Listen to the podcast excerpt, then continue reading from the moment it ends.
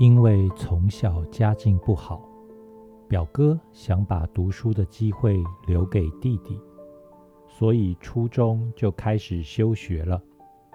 因为学历低，他在外地打工的收入并不高，但表哥也是很懂事，生活过得很节俭。去年过年的时候，表哥拿出外出打工的所有积蓄。让舅妈把房子翻新了一遍。我们那里的习俗，谁家新盖了房子，是要摆宴席请客吃饭的。酒席上虽然忙前忙后，但舅妈脸上始终挂着藏不住的微笑。她一直带着表哥一桌一桌的给长辈敬酒。轮到邻居李大妈的时候。李大妈指着刚翻新的三层小楼说：“现在年轻人就是要谦虚一点，虽然盖了房子，但不应该满足的。已经在城里买了大房子，一直催着我们搬进去呢。我那儿子啊，本来热热闹闹的酒桌，突然安静了下来，表哥脸上的笑容消失了。”舅妈脸上的幸福也沉默了。最后，周围的乡亲们纷纷打圆场：“这孩子已经不容易了，初中都没读完，就帮家里盖了一座房子。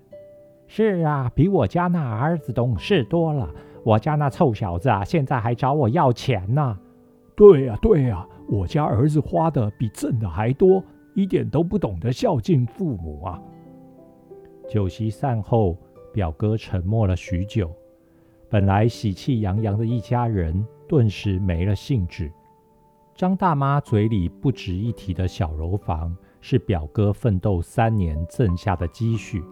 也许他真的不够豪华，但对于这个家庭来说，已经是遮风挡雨的依靠了。每个人对幸福的定义不同，对幸福的感知也不同。也许在你的眼里，粗茶淡饭是一种痛苦，但在别人的眼里，鸡毛蒜皮也是一种快乐。正如周国平在《论幸福》中所说到的：“自己未曾找到伟大的幸福的人，无权要求别人拒绝平凡的幸福；自己已经找到伟大幸福的人。”无意要求别人拒绝平凡的幸福。如果做不到感同身受，请至少不要打扰。学会尊重别人的幸福，是给自己积一份幸福。爱出者爱返，福往者福来。有一种善良，叫做不打扰。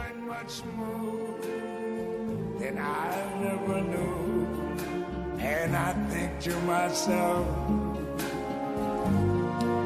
what a wonderful world. Yes, I think to myself, what a wonderful